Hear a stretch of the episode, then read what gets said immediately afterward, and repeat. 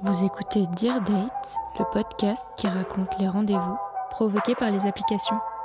Épisode 2 Anniversaire de famille. Bonne écoute.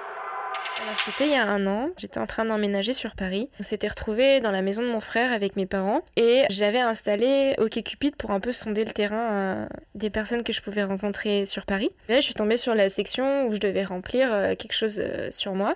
Ma mère m'avait dit que le week-end prochain, on devait aller à un anniversaire. C'est la famille du côté de ma mère que je vois pas très souvent parce que euh, j'ai pas beaucoup d'affinité avec la famille du côté de ma mère. Sauf que là, j'étais sur Paris et j'avais pas vraiment d'excuses pour pas les voir. Je me suis dit que j'irais à cet anniversaire. Du coup, dans ma description, j'ai écrit J'ai un anniversaire de famille chiant à mourir samedi et je cherche quelqu'un pour m'accompagner. Non, je déconne, pour l'anniversaire ou pour l'accompagnement. Enfin, comme tu veux, il y aura juste plein de bouffe. Et ça, c'était lundi soir. Et là, il y a un mec qui me parle en me disant mais t'étais sérieuse pour l'anniversaire Et je lui dis, bah, je suis sérieuse que si tu le veux. Là, il me dit que lui, il est sérieux et qu'il a envie de venir.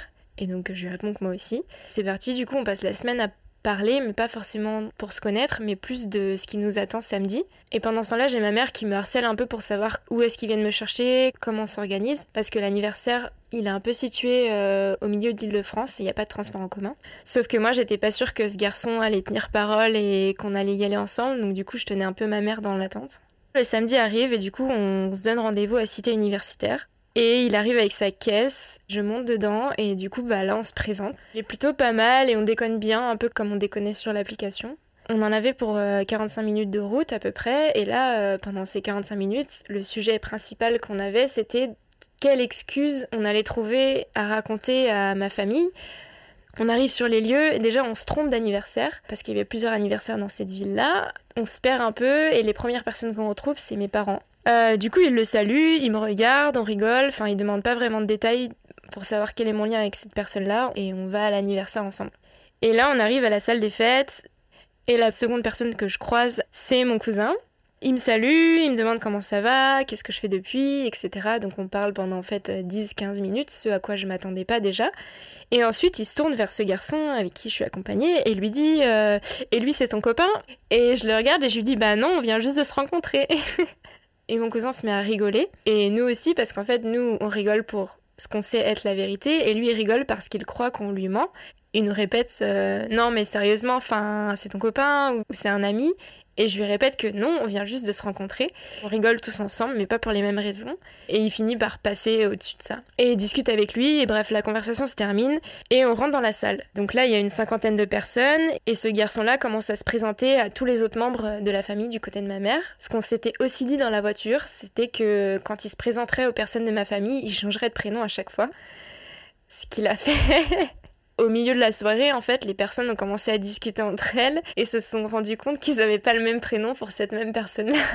et ils ont un peu commencé à se demander qui c'était, mais ça les a pas inquiétés tant que ça puisqu'il était avec moi. Du coup, la soirée, elle s'est bien passée. Une fois qu'on a dit bonjour à tout le monde et qu'on s'est présenté, nous, on s'est mis sur un, un coin de table et on a commencé à faire vraiment connaissance. En fait, on a fait notre date à cette fête de famille. C'était chouette, enfin c'était super intéressant de discuter avec lui, c'était vachement drôle. On a commencé à bouffer, mes parents sont mis à côté de nous, enfin on, a vraiment passé une soirée super chouette. Après il y avait de la musique totalement nulle, on allait danser mais pas ensemble en fait, on allait danser à tour de rôle et donc du coup on s'observait danser. Et après, il y a eu un slow, et je lui ai dit qu'on m'avait jamais invité à danser un slow. Il m'a invité à danser un slow, et euh, je crois qu'on n'était que tous les deux. Il m'avait dit qu'il voulait descendre ses mains sur mes fesses, mais comme il y avait toute ma famille, que ça se faisait peut-être pas trop. Du coup, il a pas fait. Dans la voiture aussi, le truc qu'on s'était dit, parce que comme je savais que c'était une situation qui était pas forcément euh, facile pour lui d'être entouré de toute ma famille, c'est que je lui ai dit qu'on instaurait un peu comme dans le BDSM un mot de départ ou un mot de stop, j'arrête, euh, je veux qu'on parte. Donc ce mot c'était Rio de Janeiro. Et euh, après ce slow-là, euh, on se rassoit, on mange le dessert, il y a les cadeaux, enfin un anniversaire de famille euh, lambda et chiant à mourir quoi, dans une salle des fêtes d'une petite bourgade de l'île de France. Il devait être une ou deux heures du matin et, euh, et là il commence à me dire bon mais moi j'irai bien à Rio de Janeiro et je le regarde en disant mais sérieusement il me dit oui oui franchement ça me tente bien là je comprends que c'est l'heure de partir. On dit au revoir à tout le monde on quitte la salle des fêtes et on rentre en voiture. Et là, il me dit euh, Tu viens dormir chez moi.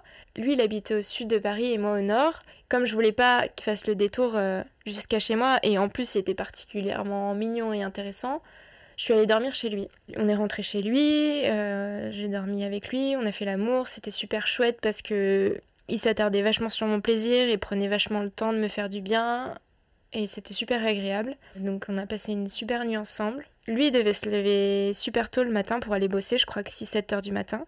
Donc il m'a dit que je pouvais rester au lit si j'en avais envie et que si je restais suffisamment longtemps, il m'apporterait le déjeuner. Et du coup, je suis restée suffisamment longtemps et il m'a apporté le petit déjeuner. Merci d'avoir écouté Dear Date. Si tu veux participer, tu peux m'écrire un mail. Et si l'épisode t'a plu, tu peux mettre 5 étoiles ou un commentaire sur iTunes ou Apple Podcasts et le partager autour de toi pour le faire découvrir. À bientôt pour un prochain date.